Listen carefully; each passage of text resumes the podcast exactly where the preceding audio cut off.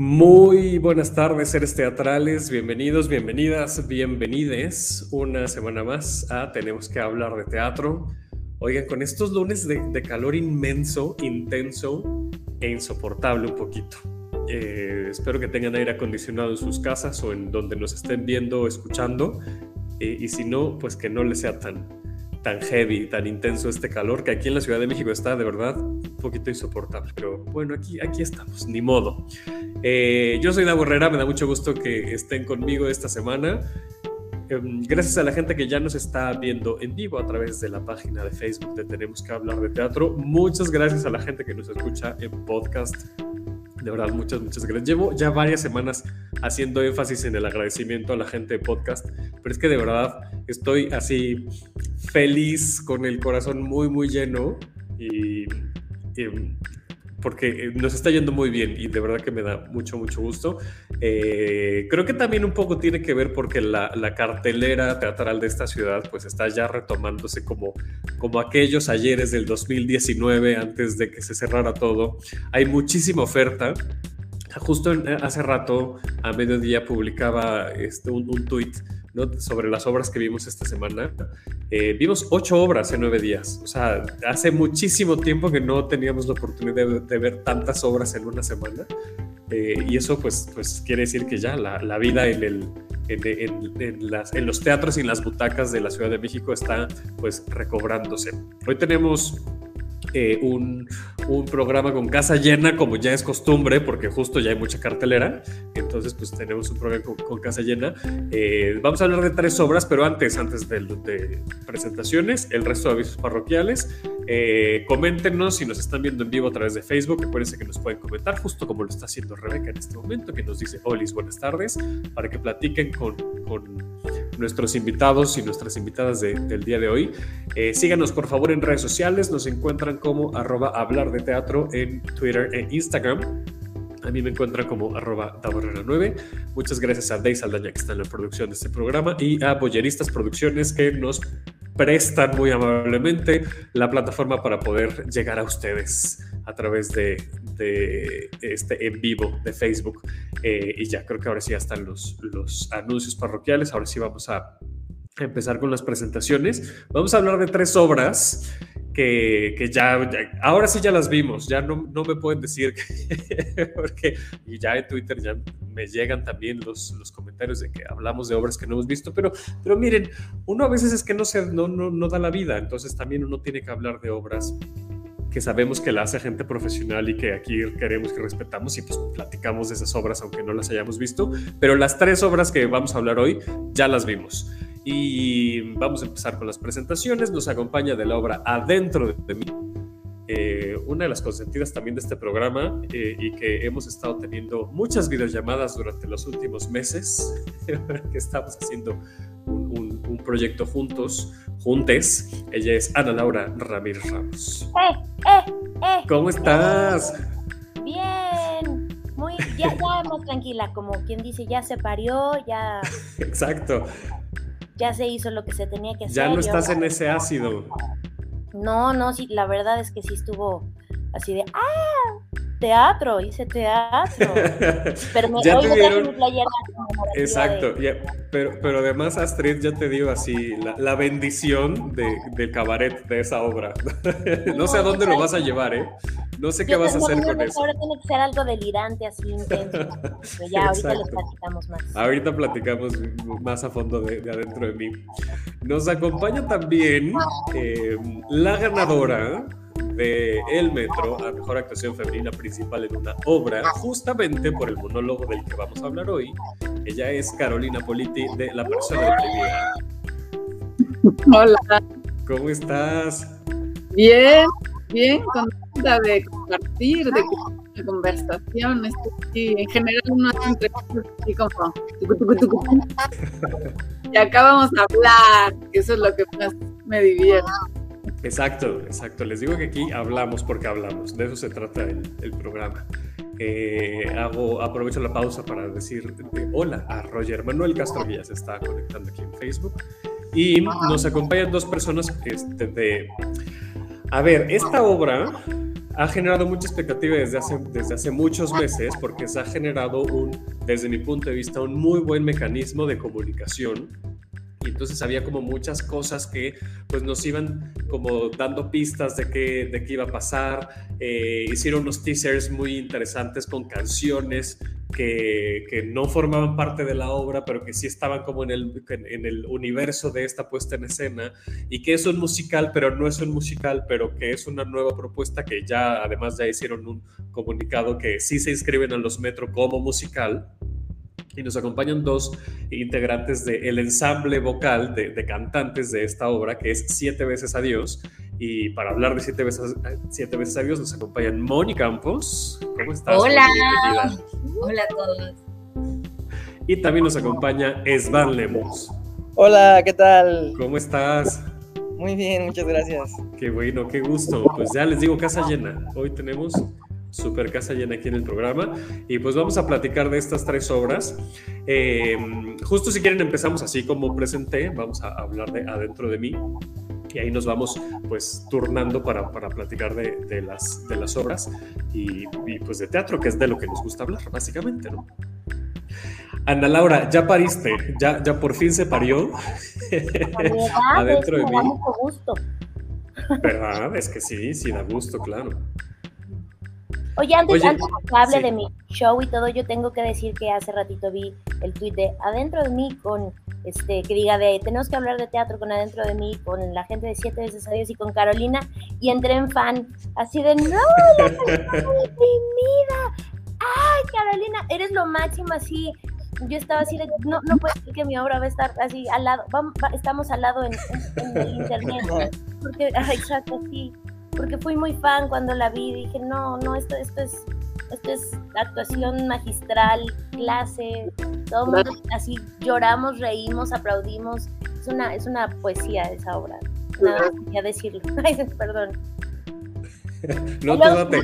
En, este, en este programa me encantan esos encuentros, además, que se, que se digan cosas y que haya como esta comunidad. Y, y, y por eso se llevó el metro, Carolina. Es que no es de gratis lo que estás diciendo, Ana.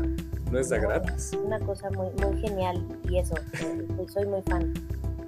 Muchas gracias, Ana Muchas felicidades, sí. Gracias. Pues bueno, Ana, ¿qué significa esto de, bueno, obviamente se, entiende pues, ¿no? El qué significa el, el, el, Yapari, pero más bien, ¿qué representa para ti este Yapari? Porque ya, ya pariste la obra, porque tú eres cabaretera, no traes la playera justo. Si lo están escuchando en podcast no lo ven, pero la gente que nos ve en Facebook sí están viendo que dice cabaretera, la playera de, de Ana Laura. Y, y tú llevas muchos años moviéndote en el mundo del cabaret.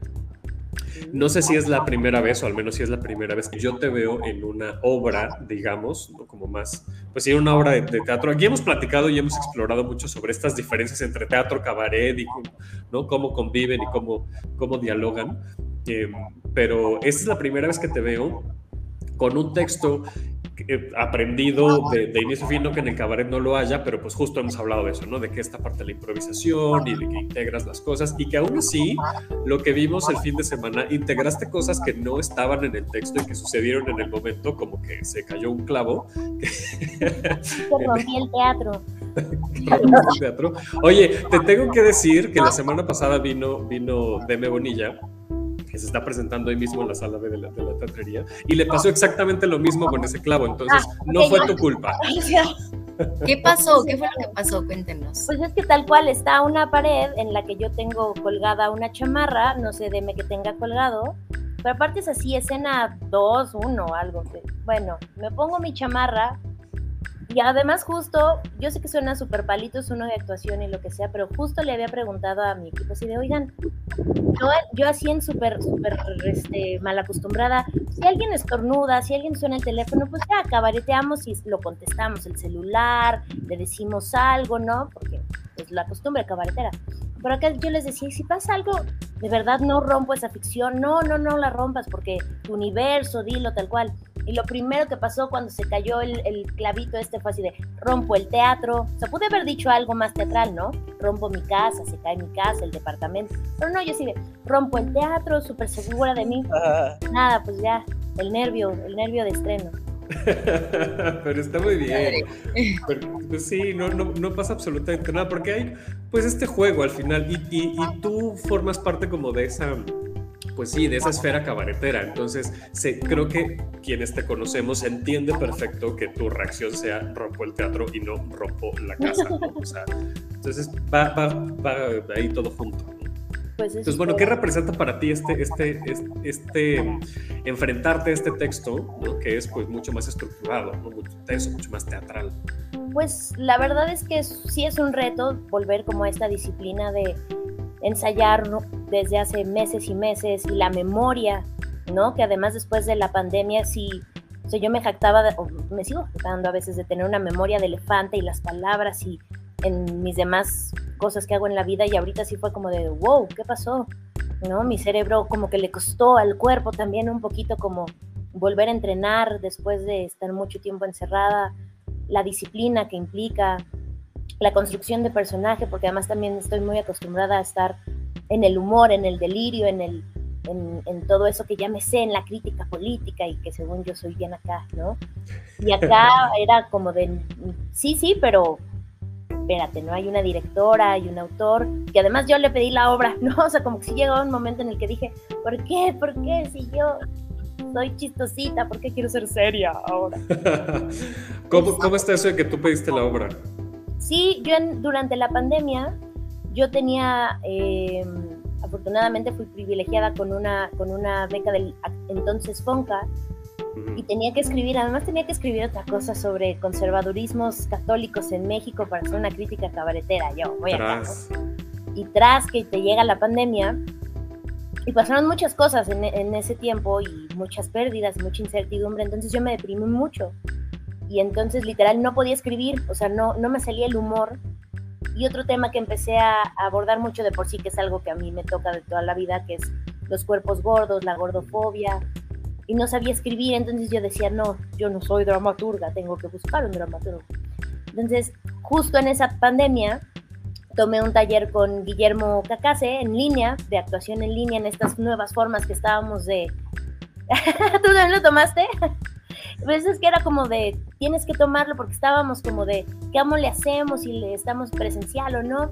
Total, que lo tomé con el prof Guillermo y en los ejercicios que nos daba para, para estas escenas online, eh, los textos que nos daba me parecieron como bien interesantes y le pregunté así, oye, prof, ¿quién, quién escribió? Y nos dijo, ah, Fabián Díaz. Y yo, ahora. Entonces lo empecé a googlear, empecé a buscar su trabajo y dije, ay, está, está interesante me lo, me lo encontré en Instagram y le mandé un mensajito así de, hola, ¿me quieres escribir una obra? Y me dijo, ¿tú quién eres? Y yo así, ah, pues, perdón, yo soy Ana Laura, pues hago esto, hago lo otro. Y me dijo, va, platiquemos. Me, me interesa el tema, no lo he tratado, no sé bien cómo por dónde lo quieres abordar, me interesa. Y ya intercambiamos como primero unos correos, luego Zoom, ¿no? Todo fue por Zoom durante 2021, Zoom, videollamadas, le conté de mí, le mandé algunos videos de obras, textos, él también me mandó cositas y así. Durante varios meses estuvimos como en este ir y venir digital. De hecho, todavía no lo conozco, él es argentino, pero además vive en España. Entonces, como que nos caímos bien en línea, tal cual.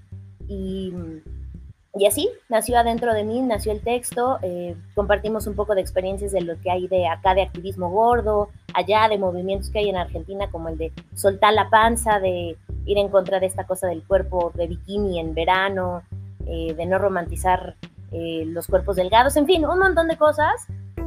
Y eso, y así surgió el texto, es un texto bien, bien lleno de ternura, bien con esta, yo creo que las, los dramaturgos argentinos tienen una pluma bien, no sé, como muy precisa. No que en México no lo haya, pero sí siento que hay una, una distinción. Carolina lo podrá describir tal vez un poco mejor, pero hay una cosa como, como muy on point a veces que, que a mí me, me mueve mucho y, lo, yo así que y lo logró. O sea, no sé cómo, cómo lo hizo Fabián que empató, porque además yo le decía, es que yo y el cabaret y la crítica, pero ahora no quiero ser como dedito regañón, quiero ser mucho más, no sé, no, sé, me entendió. Ni yo me entiendo a veces y él me entendió. logró el texto, entonces yo con eso quedé muy bien, bien contenta. El talento de la dramaturgia, ¿no? O sea, al Sí, encontrar no. esos códigos y esos hilos, ¿no? De, te- de tengo esta idea, quiero hablar de esto, me preocupa esto, necesito, ¿no? Exponer esto, lo que sea.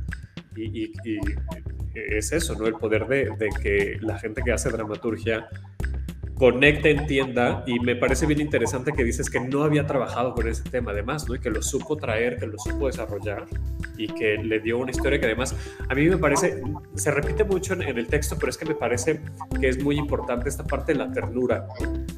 Y al final de la obra, de hecho, se habla, se, ha- se habla de eso en, el- en el escenario, ¿no? Con tus madrinas, de cómo a la gente con cuerpos diversos les arrancan la ternura e incluso los llevan a otros lugares que son, pues, el, el- todo lo contrario la ternura, ¿no? Que es como esa, e- esa diana, ¿no? Es ese, ese punto de, de críticas, de burlas, de discriminación, de- es, que es todo lo contrario a lo que las personas somos, no solamente, obviamente, las personas con cuerpos diversos, que todas las personas tenemos cuerpos Es que, diversos para exacto, empezar. esa es la onda, que no, no es como que haya, se ha, se ha estipulado, se ha pensado que hay un cuerpo este, hegemónico, blanco, alto, delgado, lo que sea, pero la diversidad en la sociedad es eso, diversidad, y la diversidad es rica.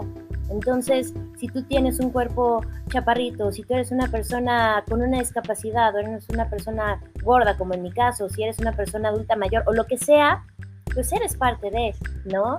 Nada más que hay un juicio ahí bien, bien cuadrado, que es lo que nos lleva a como, ah, ah, como estar peleando y estar luchando, ¿no? Y en todos aspectos, no solamente en el cuerpo físico, en la salud mental, en los diferentes aspectos de la sociedad. Entonces, eso es un poquito lo que intentamos, que recobrando esa ternura, además después de estos dos añitos de incertidumbre, de desazón, de, de lo que decía, ¿no? De pérdidas, cómo recobramos como toda esa emoción en diferentes aspectos, simplemente para vivir felices, o sea, no, no, no para ir más allá, sino como para vivir con gozo esta, esta vida que tenemos. Sí, que, sí, justo, o sea, me, hace mucho sentido esto que dices porque yo mientras veía la obra pensaba en eso, que no necesitamos tampoco estas, estas grandes historias aleccionadoras y de, inspiración, de, de tú puedes y entonces no importa quién seas ni cómo seas, ni no vas a lograr, no, o sea, se trata de sobrevivir todos los días, se trata de ser feliz con, la persona con la que estamos, que somos nosotros mismos y nosotras mismas. De eso me, eso me dijo la obra a mí, o sea, no, no era una historia de estas, insisto, como mega inspiradoras de, claro, entonces se esforzó y alcanzó sus sueños. Sí, su sueño era ser feliz, su sueño era poderse ver al espejo y, y, y estar bien, ¿no? Claro, porque además eso, la verdad, y con muchísimo respeto, lo hace muchísima gente en otros espacios, ¿no? Que, es, que yo también me puedo identificar con esas personas activistas o que hacen trabajo en otros lados, en fin, y lo hacen muy bien y lo hacen con información. Y en esta ocasión, creo que sí yo tenía ganas de decir, quiero volver a hacer lo que me gusta o lo que me gustaba desde que tenía siete años y fui al teatro. ¿Qué es eso? Hacer teatro, hacer una historia que sí habla del tema, pero que se aleja eso, ¿no? Del dedito regañón, del voy a darle la moraleja, ¿no? Que también yo ya estaba un poquito acostumbrada a eso en, en ciertas ocasiones, decir, no, ahora nada más es platicar, es contar una historia, entretener a la gente otra vez, ¿no? Como en esta línea de ya nos vimos mucho en pantalla, ya vamos a estar otra vez cerquita en el teatro, tocándonos, oliéndonos, muriendo de calor, ¿no? Porque además ahora sí está caluroso el evento. Entonces, eso, como, como desde un lado, al menos intento no, no forzado. Y si eres una persona gorda o no en este monólogo, que te identifiques o que haya empatía al menos con, con el tema, va a ser un super plus, ¿no? No es como de yo espero que la gente cambie y cuando se coma el taco después de la función diga, ah, claro, las personas todas. No, no. Primero veamos la historia, disfrutemos, este, cómete la palomita, cómete la Disfrutar el pastelito. Disfrutar Disfruta el pastelito, que es exacto, que es uno de los motivos que tiene la obra de comer, porque comer es natural, ¿no? Y ya después, este, vemos qué, qué, qué, qué te cae o qué, qué 20 te cae, si te cae algo, y si no, también no pasa nada. Sí, acá, acá nos dice Rebeca justo. Eh, ay, no se ve, ya se ve. ¿Todavía no se ve? Ya se ve el comentario. Y que deje de importarte el y que, que dirán. deje de importar el que dirán. No, es tu que vida, que dirán ya no es tu exista, cuerpo, es tu ¿no? Es como de, ay, mejor ya no voy a hablar de los cuerpos de otras personas, me voy a enfocar en mis issues, ¿no? Porque, güey, ¿cómo nos gusta hablar del cuerpo de los demás y de las cosas de los demás? Y, porque nos acostumbramos a eso. También está padre por un momento decir, ya, ya, las otras personas, el humor de hacer, hacer humor de a base de la burla, de lo que otras personas les duele, les lastima, les hieren. No, mira, así con, con una, con una solita, mira, ti, ti, ti, ti, ti, Tengo un montón de cosas para decir. Y que las puedo decir desde la comedia, las puedo decir desde el humor, Claro, las puedo decir desde... Claro. Svan, te veo como así, asintiendo mucho, estás así, cuéntanos.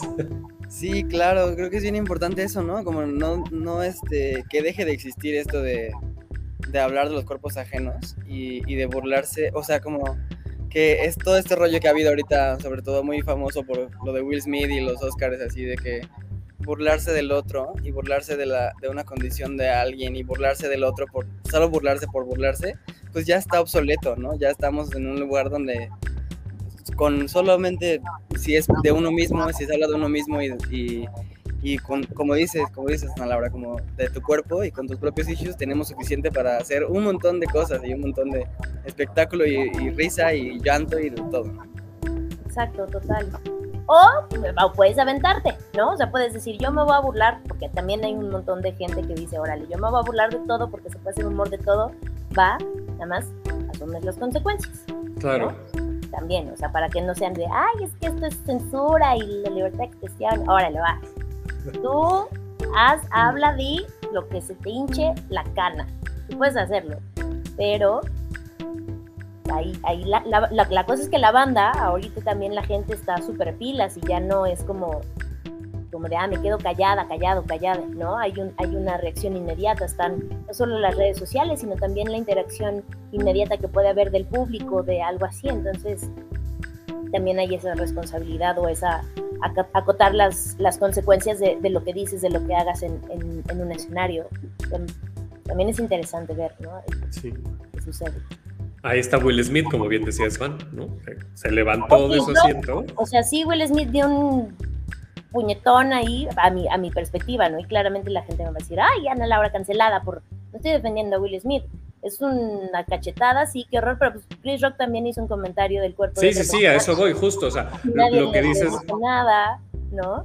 Cuando, Lo por que ejemplo, dices del- sales tantito a la periferia, o sea, cuando ya no vives en, cuando ya no vivimos en el teatro de la ciudad y nos vamos a la periferia, nos vamos a ondas rurales, la banda sí se tiene que defender a veces, ¿no? Con un, con un manazo, con un algo. O sea, yo sí le doy un manazo a alguien que me voltea y me grita, buenota, ¿no? No, y no me van a decir, ay, qué violenta, no son las formas. Pues si me están diciendo, buenota, tienes no sé qué, bla, bla, y me están echando el piropo no pedido en la calle, claro que vas a revolver, a resolver de otra manera.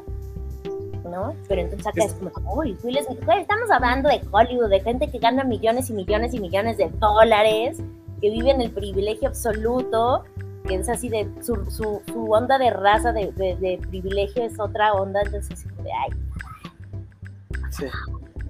Sí, pero un poco eso, lo que decías de, de, la reacción inmediata, ¿no? O sea, incluso dentro de, de un espacio teatral, en, en, ese momento, pues bueno, es que no solo en redes sociales comentabas, ¿no? Sino también en vivo, y ahí está un poco que, que hay, bueno, ya no, no, no, quiero que nos metamos a analizar lo que sucedió en ese momento, pero a mí me parece muy curioso que de ese chiste se, sí se ve que se ríe Will Smith y después se levanta al escenario, que es, que es justo esto, cómo estamos reaccionando ante esos discursos, porque los tenemos súper interiorizados, súper, súper interiorizados. Sí, normalizadísimo. Sí. Y regresamos si quieres, o sea, nada más para hablar de la escena teatral en México, yo respeto muchísimo, por ejemplo, a toda la banda tipo que hace cabaret a la medianoche, tipo Roberto Cabral o en su momento Tito, Jesús, Las Reinas, que ya la banda con unos dos, tres alcoholes encima, que va a ese tipo de eventos que te chifla un montón de cosas porque la gente siente que tienes autoridad o porque el mismo contexto te puede decir cosas. La gente cuando te presentas en una plaza pública,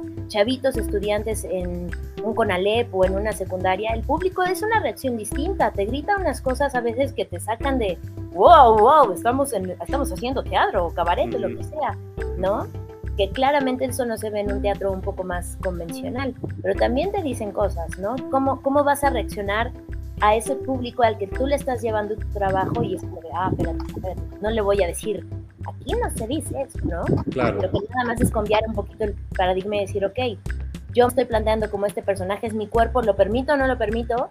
Dejo que siga o no dejo que siga y después a lo mejor con el mismo texto que estoy diciendo, con la obra, con el personaje que estoy creando, solitas las personas tienen la, porque el público además es el ente más inteligente en, en, en, el hecho teatral para mí, ¿no? Solita la gente va a decir, ah, ya entendí, ¿no? Lo que ella quiere es que eh, respetemos los cuerpos o que, o que yo misma ame o ame el cuerpo que me dieron, no algo así. Y con eso yo siento que ya no es necesario llegar a decirles o a leccionar algo. Exacto, exacto. Cuéntanos, por favor, échate el comercial adentro de mí, que además es parte del Festival de Monólogos de Recio. Así es, entonces vamos a estar todos los sábados de abril en la sala B de la teatrería a las 7 de la noche. Los boletos están en 250 pesitos, pero si usted llega a la taquilla y dice estoy, estoy gorda, gordo, gorde, se le va a hacer su descuento de 50 pesos, porque órale, ¿no? O sea, también entendemos que asumirse en una sociedad así a veces es complejo, es difícil, se te hace tu burla, entonces, con que lo digas en taquilla, ya te hacen 50 pesos de descuento. y entonces vamos, ya es que romanticen la gordura, sí, ¿y qué? No, no, pero sí es, sí es responsabilizarse y visibilizar, ¿no? Lo que dices, asumirse, eso, eso es un paso importantísimo. A mí me cuesta, ¿no? O sea, tampoco es así como de, uh, ¿no? O sea, no, no es una cosa sencilla tampoco el hecho de, de estar en una sociedad o en una donde en la escuela teatro siempre te dicen tienes que ser delgado, delgada, tienes que hacer muchísimo ejercicio, la dieta, la dieta desde los siete años, ¡ah! ¿no? Esas cosas claro que cuestan y es, es al menos una manera chiquita, pero espero que sea empática de decir, bueno, pues ahí vamos, ¿no? Y, es que, y, es que sí hay, sí hay una carga social, definitivamente, ¿no? Sí, sí hay una carga social de asumirse como una persona gorda, como asumirse como una persona deprimida. ¿Vieron qué bonito lo hilé? Muy bien, David.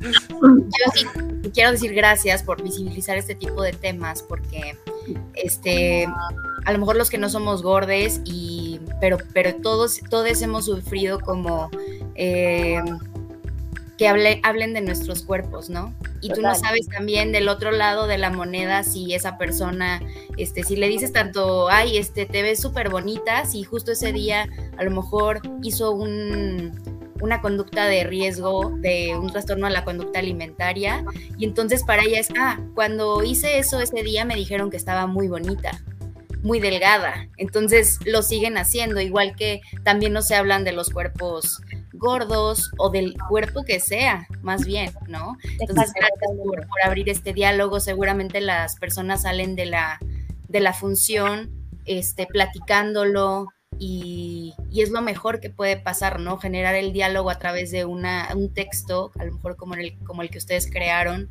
para que cada vez empecemos a ser más conscientes de los comentarios hacia los cuerpos de todos, ¿no?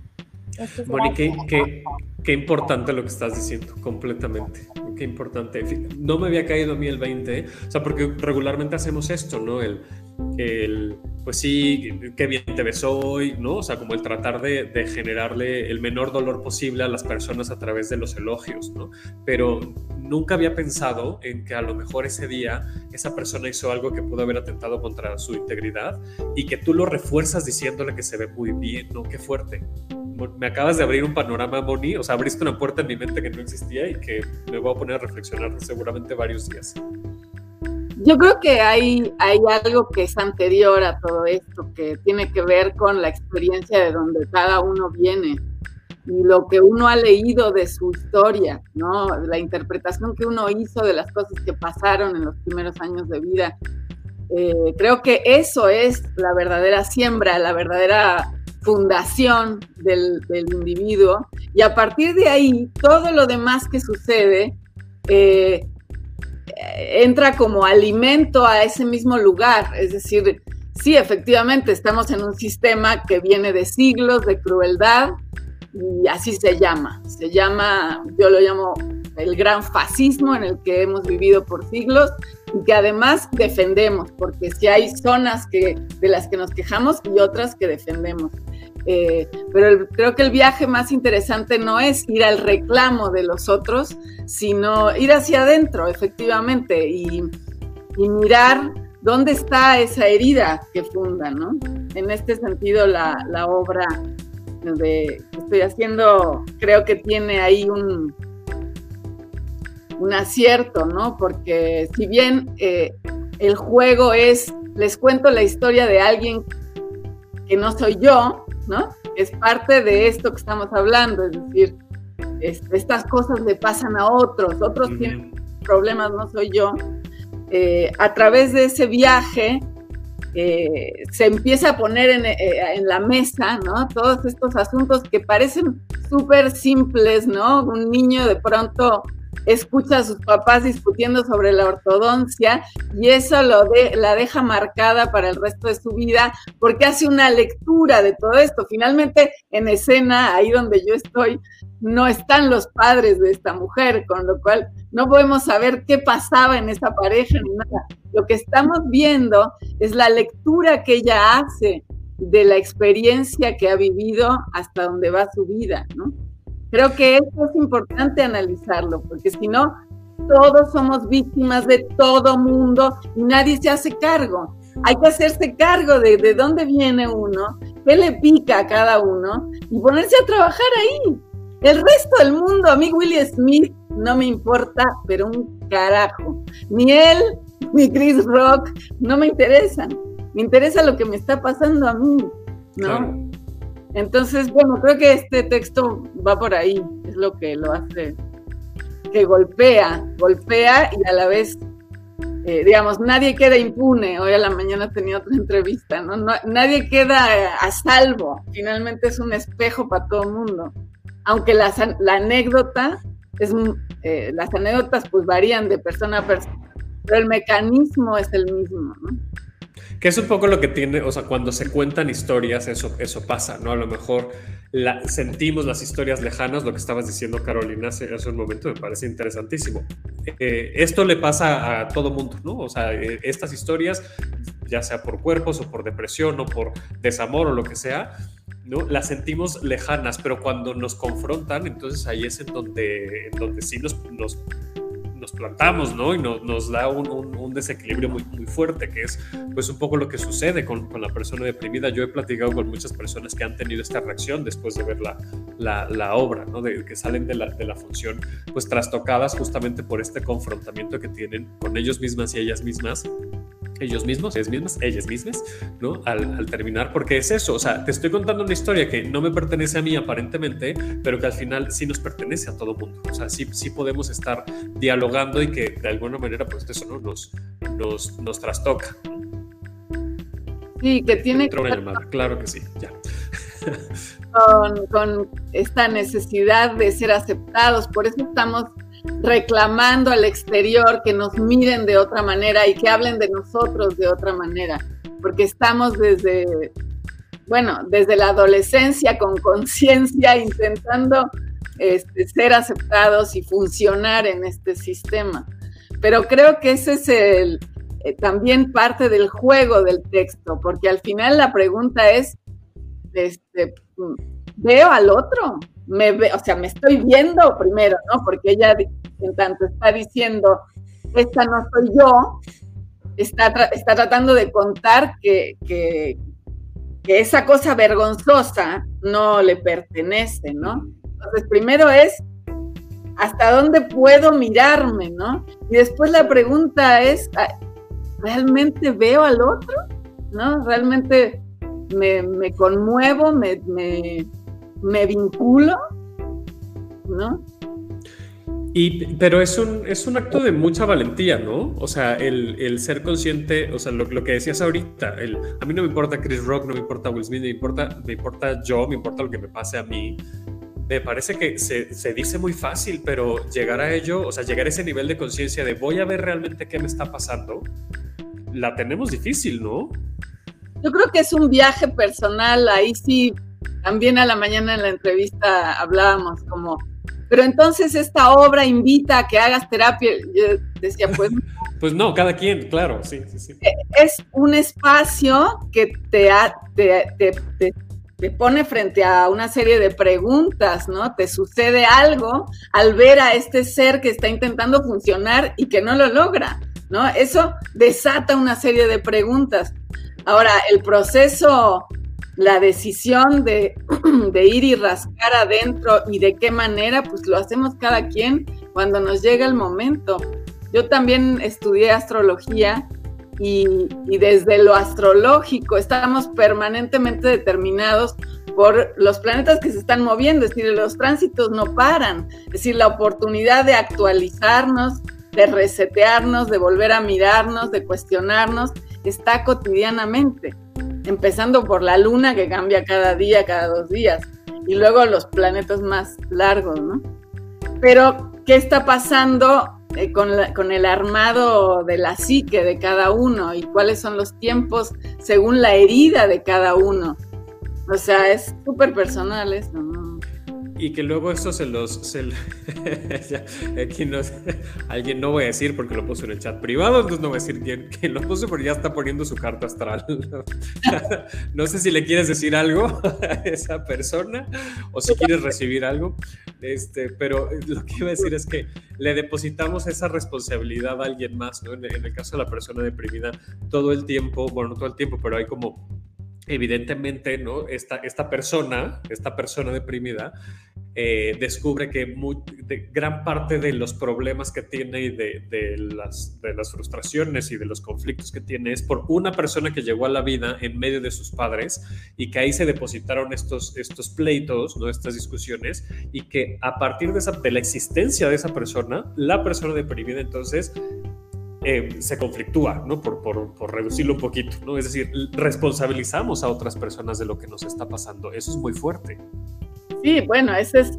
Porque, de entrada, miren, llegamos a la, a la vida y no estamos mirando, nos estamos mirando afuera, los otros miran para afuera, o sea que vemos la reacción de los otros ante nuestras cosas, ¿no? O sea, cómo nos vemos, cómo comemos, cómo dormimos, qué opinamos, todo depende de la mirada de los otros. Entonces, por eso pienso que es el primer juego, ¿no? Por eso el teatro es así, ¿no? Voy al teatro a ver lo que le pasa a otro y en ese juego, secretamente, me miro a mí, ¿no? Claro. Este, pero claro, este, eh, se apoya el, cuentito de, de, esta persona deprimida en el mundo me debe algo, ¿no? Aquí hay que hacer justicia, ¿no? Y les voy a poner sobre la mesa las acusaciones, ¿no? Y entonces poder llevarlo hasta allá para ver también el absurdo de eso mismo, porque ella en un punto eh, se le termina esto y entra en otra cosa, ya vayan a ver, vayan. Exacto. Pero sí creo que es una, entrada, es, lo que conocemos, ¿no? Eh, la culpa la tienen los otros, ¿no? Todo esto pasó porque un día me dijeron no sé qué y me hicieron no sé cuánto. Bueno, sí. ¿Y después? ¿Qué vas a hacer? Claro. Asómate a mirar por qué se movió lo que se movió y qué se movió, porque muy probablemente ese, esa dimensión de realidad tenía que suceder porque hay un camino y un viaje que tienes que hacer. No, no venimos aquí a, rascarnos así las costillas, por no decir otra cosa. Venimos aquí a las preguntas, ¿no? A la, la expansión de conciencia, eso pienso yo, ¿no? Eh, eso pienso yo. Este, Aquí nos dice Rebeca, yo creo que hablamos de los demás porque no estamos a gusto con nosotros y nosotras. Sí. Y bueno, ya Leti nos pone saludos, saludos Leti.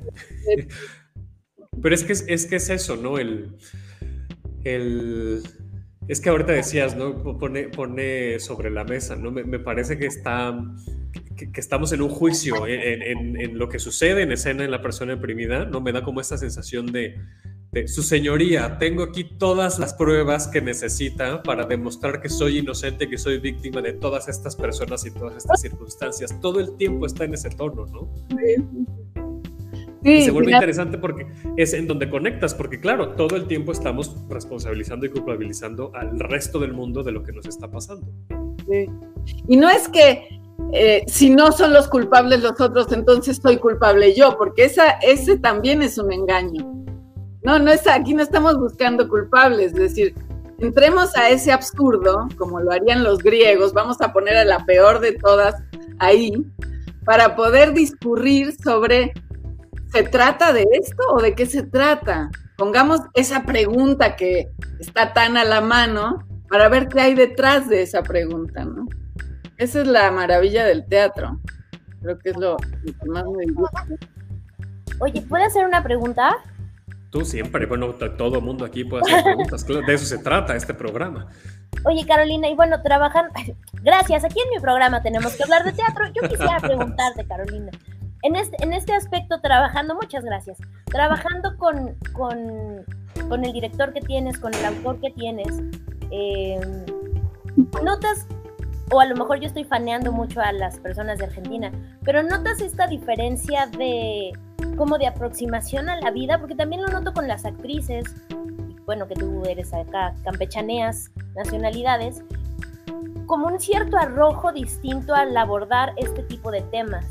Como que siento que a veces acá todavía tenemos como un poquito de, en ciertas áreas como de resquemor para abordar ciertos, ciertos temas, pero yo siento que la banda del sur global, le hace de Argentina y de otros países para, para más abajo, hay como una cierta franqueza, como una cierta cosa como de, ah, te estoy diciendo que no, pero no, no lo digo por herir, te lo digo porque se dice que no. Y acá todavía somos como, bueno, vamos por el café, vemos, ¿no? Y como que nos damos largas, cosas así. Eso es, eso es un ejemplo a lo mejor muy superfluo, pero esa es la manera en la que siento que a veces la dramaturgia y la dirección argentina son. Son como mucho más. Te lo estoy diciendo no por no, no, me estoy yendo por los lados y creo que acá todavía somos un poquito más de, bueno, un pedacito y ya, ¿no? Sí, aquí hay, ese es una cuestión de idiosincrasia, yo se siente muy claramente, al argentino no le cuesta nada hablar de sí mismo y no lo digo porque si son vanidosos o no son vanidosos, porque hay de todo, pero este, esta cosa de, sí, de al pan pan y al vino vino, ¿no? es cultural, me parece, ¿no?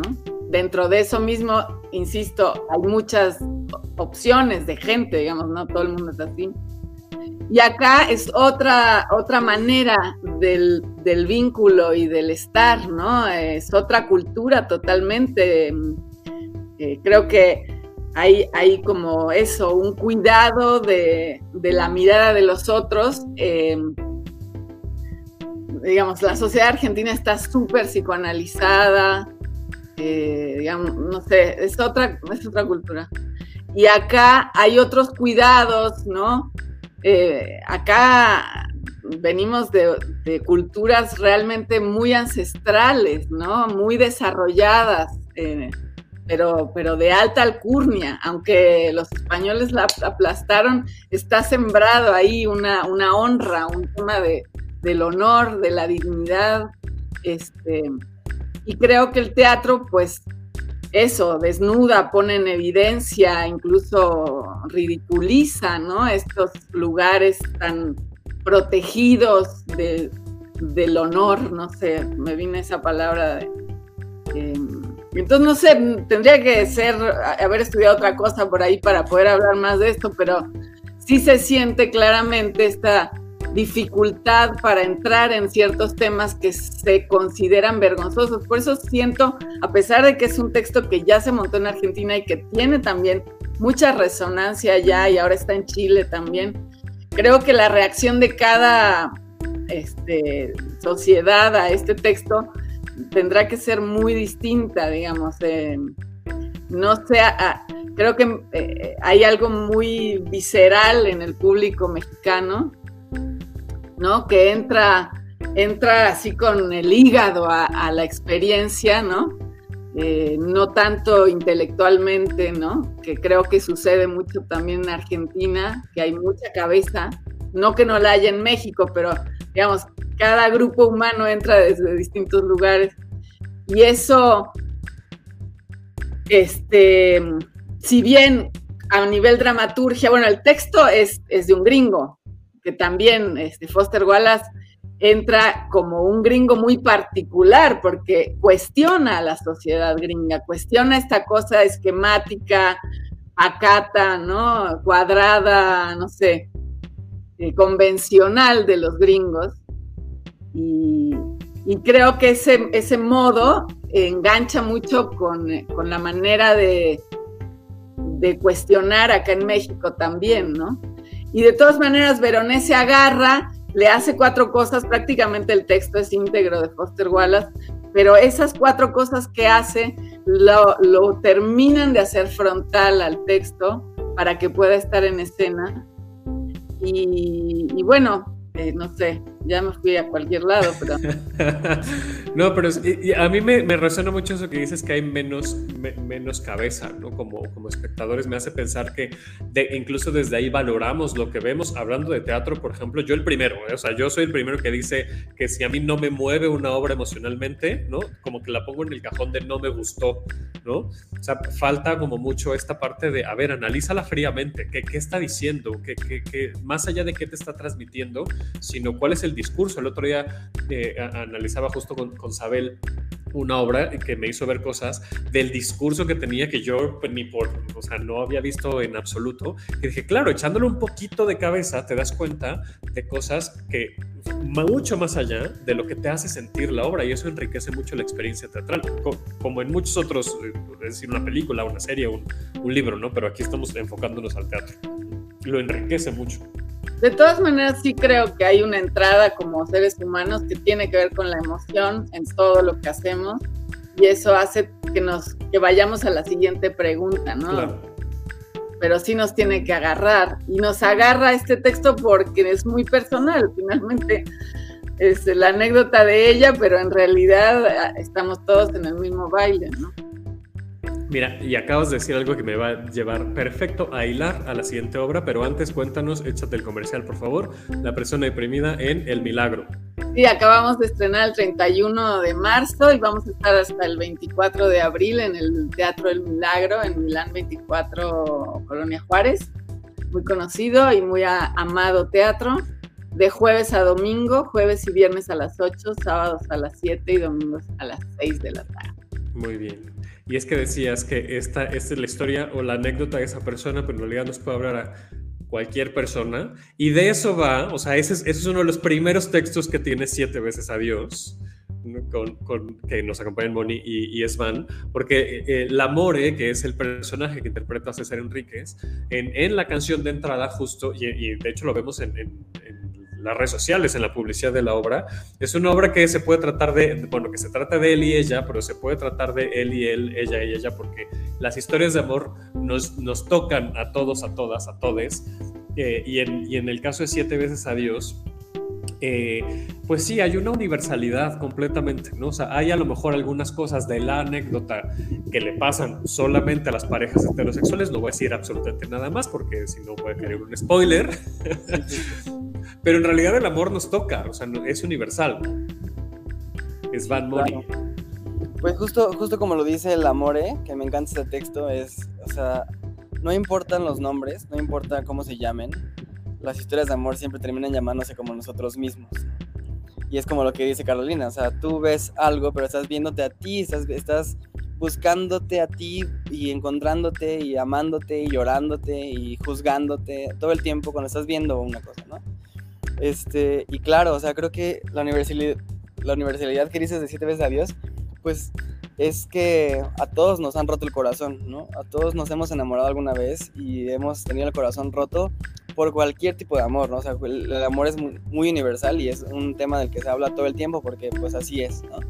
Y a todos nos ha pasado, todos hemos sentido eso y pues es, la verdad es que es bien fácil relacionarse muchísimo con los textos de la obra, con las, las, las canciones ahí y pues lo disfrutamos muchísimo nosotros, la verdad. Totalmente, y lo padre es que eh, este musical en específico este, te lanza preguntas, te hace que te cuestiones muchas cosas, muchos este, parámetros que están puestos, impuestos socialmente, este, para que justo salgas con platicándolo, salgas este, dialogándolo, así como salen eh, de, la, de, estas dos obras de Analu y Caro, este, que salgan preguntándoselo y no nada más es este es un musical y vamos a cantar, sino que, eh, que haya un poquito algo más de carnita. Este, y sobre todo de este tema que todo, a todos nos gusta hablar, a todos nos gusta este, pensar en él, a todos que es el amor, o sea, y en todas sus formas, cómo también influye en nuestro contexto familiar en definir quiénes somos y cómo nos comportamos también en una relación amorosa o no, este, con nuestro mundo también. Entonces sí, o sea, está muy padre que, la gente sale platicando y preguntando y nos escriben y nos dicen, pero a ver, ¿tú cómo lo ves? O sea, ¿tú qué te preguntas aquí o qué te contestas? No, pues eso es, eso es lo que queremos, que la gente, y eso es lo que más bien quisieron los creativos, o sea, abrir ese diálogo y que la gente salga como con muchas preguntas y, lo dialoguen. Porque además no es la clásica historia de la pareja que rompe entonces hay una persona buena y la otra mala, ¿no? No es estos roles, ¿no? Como clásicos que vemos en muchas historias de melodrama y chick flicks, ¿no? En el que este, se me viene a la mente este, 500 eh, días con ella, ¿no? Este, 500 Days with Summer o algo así. With Summer, exacto, que, que, es como esta, esta historia de no amor, que es en donde, claro, ella era la mala porque, ¿no? Por, por la actitud que tenía y acá. Y acá en, en Siete veces a Dios de las dos personas que están involucradas en la relación, podemos ver su humanidad, podemos ver cuándo son buenas, lo entrecomillo, y cuándo son malas, también lo entrecomillo, ¿no? Y cómo se aman y cómo se hacen daño también, porque, porque las relaciones son de eso, o sea, no hay una persona, no hay un rol, no, no es el policía bueno y el policía malo, ¿no? O sea, y volvemos al tema de la responsabilidad que tenemos en nuestras emociones y lo que nos sucede, que hablamos ahorita eh, hace un momento, ¿no? Hay, hay esta tridimensionalidad de las personas en las historias de amor y como bien decía Svan, no solamente en una, en una pareja, sino, o sea, nos han roto el corazón, un, amigo, una amiga nos ha roto el corazón. Nuestro papá, nuestra mamá nos pudo haber roto el corazón con alguna decepción, con alguna traición, porque hay amor de por medio, ¿no? Sí, sí, sí. Totalmente. totalmente. La verdad es que lo que dice Moni es, es, bien, es bien padre porque, o sea, la gente que, mis amigos y mi familia que ha visto la obra, y es impresionante que nos hablan para decir, a ver, es que, a ver, quiero platicar contigo de esto, a ver, cómo funciona o sea, mi relación con mi, mi tía, por ejemplo, ¿no? Me, me, escribió y me dijo, es que yo me llevo, llevo 35 años con tu tío y nos llevamos bien y somos, somos una pareja estable, pero sí me he cuestionado cosas y, me se puso a platicar conmigo de cosas que nunca había platicado con ella, ¿no? Y solo porque fue a verla y fue así como, wow, o sea, eso es un... Y a ver terapia. No, no es cierto. Justo. Porque también hay terapia de pareja, por supuesto, ¿no? Totalmente. Claro. Pero es que sí te, cuestiona, te hace cuestionarte y te hace ver las relaciones desde otra perspectiva, ¿no? Este, porque primero dices, ah, qué bonito que él quiere rescatar la relación y entonces le hizo los, los siete sobres, no diré más porque, bueno, eso sucede al inicio de la obra y de ahí ya se desarrolla todo, ¿no? Que le hizo los siete sobres y tal, pero luego en el segundo acto es como, Claro, hay una pregunta importantísima, importantísima, que es, ¿por qué, por qué, por qué haces eso sin considerar otras cosas? Esa escena es muy fuerte porque te hace justo en, esos momentos de la obra, de la historia, es, es en donde más reflexionas el, cuando pensamos que uno de los personajes es el bueno o, la víctima, pues resulta que, no, que las dos personas en, en, la relación tienen el mismo nivel de involucramiento en lo que está pasando. Sí, y en algunos momentos eres él, en algunos momentos eres claro. ella. Oh, o sea, yo, yo, salí y justo la, la, la, plática era eso, así de, ay, aquí te pareces mucho a él y aquí te pareces mucho a ella, ¿eh? Sí. Claro. Yo me acuerdo que al principio del montaje, bueno, así como para contarles un poquito el contexto, porque no sé si estamos hablando como de, de todo, pero es como una pareja que tiene una crisis a los siete años de su relación, tienen siete años juntos y tienen una crisis, están en una crisis de los siete años y deciden, bueno, como, pues, terminar su relación y todo el concepto va de que él se le ocurre hacer una siete sobres de los siete momentos más importantes de su relación para recuperarla y para ver si se puede recuperar las cosas. Y esa es la pregunta, ¿no? O sea, ¿se puede? O sea, ¿qué, qué hay, no? El amor es para siempre, el amor, este, acaba, cómo tiene que terminar, ¿no? Este, tienen que bloquearse, o sea, a lo mejor no termina, o sea, es como muchas preguntas que te haces. Y, y es verdad que, que, a veces eres ella, a veces eres él. A mí me pasó con él cuando hicimos el taller, el primer taller así hace muchos años, hace como dos años, que me caía mal, o sea, dije, ay, esta persona ¿qué necesidad tiene de estar, estar estarle moviéndole a las cosas y ya no, ya no puede, ¿no? La relación ya no va para ningún lado. ¿Y por qué tiene que moverle y hacerle cosas? Y hasta que entendí que realmente me caía mal porque yo había sido esa persona en una relación que tuve, ¿no? Y dije, claro, por eso me caí mal, porque me vi reflejado y dije, dije yo, qué, qué, qué cañón, porque he sido esa persona y por eso me chocó, ¿no? Es como, claro. Y es bien fuerte eso. Claro, y es justo lo que hemos estado hablando todo el programa, o sea, nos resuena lo que estamos viendo, ¿no? Nos resuena lo que... Y es, y es como echarte ese clavado que decía Carolina hace rato de, a ver, ¿qué te está moviendo? ¿Por qué te está moviendo? ¿Y de dónde viene eso? Moni, creo que ibas a decir algo, ¿no? Qué fuerte este mensaje que puso Rebeca que dice, mientras existe el amor de por medio, hay traición. A ver, aquí ya lo estamos viendo en... y justamente hay una parte en el que se, se toca el tema como de, el amor es tan frágil que solo lo valida la fidelidad. O sea... Claro, y sí, sí, sí, sí. O sea, ¿qué tan, qué tan frágil o no frágil es tu amor que justamente solamente por ser fiel es lo que te dice que es amor o no. Claro. Y si vas a basar toda, toda la, fuerza ¿no? o, todo el valor que tiene esa relación por, por la fidelidad, ¿no? Este, o, por la monogamia, por, ponerlo en, en, ese término, ¿no? O sea, la, yo, tengo, tengo amigos que, son, que, son, que no son monogámicos, ¿no? Y que tienen una relación abierta y que mucho de lo que me dicen es, yo sé que al final del día la lealtad, no el amor, la lealtad está con esta persona. Y que claro que nos amamos, ¿no? O sea, que, que, por supuesto que estamos juntos porque, porque hay amor, pero yo sé que al final del día no importa con quién esté, porque además obviamente es algo que se tiene que trabajar mucho y que hay mucha comunicación, mucha, mucha comunicación de por medio pero yo me pude ver, ¿no? Me, dice esta persona. A lo mejor me acosté con cuatro personas, pero en la noche con quien voy a compartir mi intimidad es con esta persona que elegí, ¿no? Y, que, y que es, es eso, es, es mucho más fuerte que solamente la fidelidad o que solamente la monogamia. Claro, totalmente. Y eh, muchas veces... Em, no nos damos cuenta de que lo que construimos desde el principio en nuestra relación puede cambiar. O sea, no, no todo tiene que ser siempre igual, sino que construyes y deconstruyes la relación a lo largo de años o de meses o de lo que cada, en este, en este caso son siete años en los que llevaban la pareja en la obra, pero justo como, como la deconstrucción y la construcción de la misma relación va evolucionándose porque se necesita. Es necesario, totalmente necesario. Y y a mí me abrió muchísimo los ojos porque yo al menos, por ejemplo, personalmente he tenido solamente dos relaciones largas y de ellas solo una como más madura. Entonces como que te empiezas a preguntar mil cosas, o sea, acerca del amor, de las relaciones, de... mm, realmente, por ejemplo, yo soy de provincia, entonces todavía imagínate, vengo de una casa en la que casi que yo tenía que presentar a un novio con, en, en, la comida familiar solamente si se lo había presentado primero a mis papás, o sea, ese tipo de cosas, ¿no? Que dices, protocolos, ¿no? Sí, protocolos que dices, ya están muy obsoletos y de todos modos en la actualidad siguen existiendo. Claro. Sí, se vuelve. Júntate conmigo. No, hombre, vas a, vas a ser otra persona, ¿eh? No, digan del amor romántico. de México siempre fiel, no es cierto, no, es cierto, basta. ¿Por qué me invitas, Davo? ¿Por qué?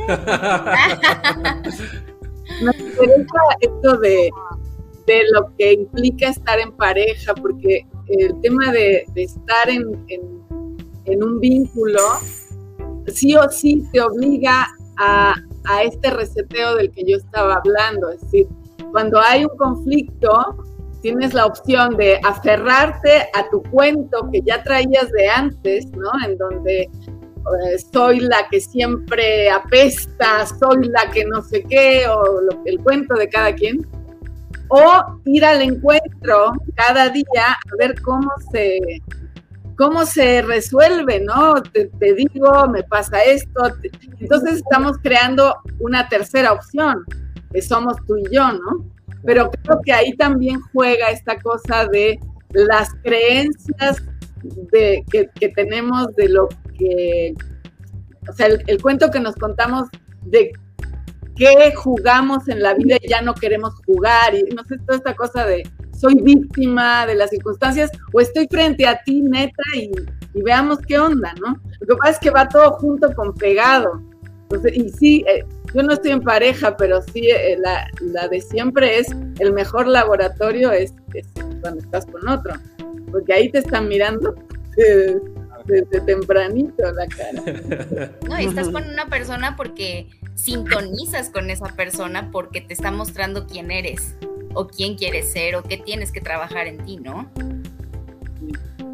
y hay este espejo todo el tiempo, ¿no? O sea, hay, hay una retroalimentación todo el tiempo de, de lo que hemos dicho, ¿no? Estas confrontaciones de a mí me gusta que hagas esto, pero entonces yo ya no estoy haciendo lo mismo, pero entonces te pido esta otra cosa, pero entonces sí estoy dando lo que te estoy pidiendo. O sea, es, es un, un, un, rebote todo el tiempo de, de, pues, de todo, de energías, de, emociones, de actitudes, ¿no? Que te hace, pues, confrontarte contigo, más además de relacionarte con la otra persona. Cuéntenos, por favor, este, ahora sí comercial, porque así nos está acabando el tiempo. Siete sí. veces adiós en el nuevo Teatro Ramiro Jiménez. Nuevo Teatro Ramiro Jiménez, ahí en el centro de Coyoacán, muy bonito, se renovó, se puso un sonido hermoso, o sea, hay un surround impresionante, suena increíble. Que bueno, nosotros somos cantantes y es como que nos importa mucho eso, porque como que nunca, eh, es muy insólito que haya un musical en México que tenga este diseño de audio, la verdad, estamos muy orgullosos y muy contentos que nos escuchamos, o sea, es como las canciones funcionan como especie de mantequilla para adornar y para saborear y como meterte a la historia más y decir, bueno, órale, va, o así me voy a dejar ir, ¿no? Y pues ya, estamos muy felices. Este, los boletos están en la página 7vecesadios.com. Este, viernes, viernes a las 9 de la noche, sábado 5 y 8 de la noche y domingo a las 5 de la tarde. Y ya, estamos muy bendecidos también de que tenemos el teatro lleno por tres semanas seguidas. Hemos estado así sold out. Así que compren sus boletos con anticipación para que alcancen buen lugar. No hay pues comisiones por comprarlos en, en, línea. Cuesta igual que si vas a la taquilla, entonces está muy padre. También los tickets son digitales, entonces no gastan papel para darte un ticket impreso. Y también algo padre de, acerca de, cómo funciona estos mundos de la música y la, la, historia que se cuenta es que estamos en un estudio de grabación y el amor es nuestra inspiración que nos muestra una historia de amor de, estas, de esta pareja. Y entonces a la par que estamos escuchando la historia, estamos componiendo con esa inspiración de, del amor, pero también de la historia, música en el momento este, creando estas, estas canciones por influencia de lo que le sucede a la pareja. Y es muy bonito como, como una cosa nos lleva a la otra. O sea, yo estoy así como... Yo, a mí me toca cantar una canción después de un monólogo de Fernanda Castillo y se ve como la transición va hacia esa canción. Este va así, pero totalmente como mantequilla, como dices, Van, o sea, no se siente y ve, ves como lo que me da Fer, yo lo utilizo para la rola. Este, es Van en la canción tan chida y divertida que tiene igual, o sea, la forma en la que sucede la escena mientras sucede su canción es impresionante, es muy bonito, muy divertido también. Este, y tenemos muchas ganas de que la gente pues es, escuche esta historia, vea esta historia. Pues ahí está, siete veces adiós. Muchas gracias, gracias por conectarse. Vamos a hacer el recuento. Ana Laura, cuéntanos, por favor, adentro de mí, cuándo, dónde. Adentro de mí, todos los sábados de abril a las 7 de la noche en la sala B de la teatrería. Muy bien. Carolina, la persona deprimida. Eh, de jueves a domingo, en horario de teatro, en el Teatro del Milagro, Milán 24, Colonia Juárez, la persona deprimida. Tenemos red social también, la persona deprimida en Instagram y yo, Caro Politi, en Instagram. Vayan. Muy bien. Ana Laura, ¿quieres decir redes sociales? Mira, qué bueno claro, que síganos lo en dijo. Parafernalia Teatro, Instagram y Facebook y en Twitter, arroba Parafernalia Tea, porque no ocupo el teatro. Muy bien. eh, Svan Moni, eh, siete veces adiós. Siete veces adiós en el Teatro Ramiro Jiménez, de viernes a domingo. Este, arroba siete veces adiós en Instagram. También escu pueden escuchar alguna de las canciones en, en, Spotify también, para que lleguen cantándolos a, al teatro. Exacto. Y este, y ya, siete veces adiós. Muy bien. Pues muchas gracias, Ana Laura. Muchísimas gracias por conectarte a tu programa. Muchas gracias. Como siempre, un gusto conducir esta. Carolina, muchísimas gracias.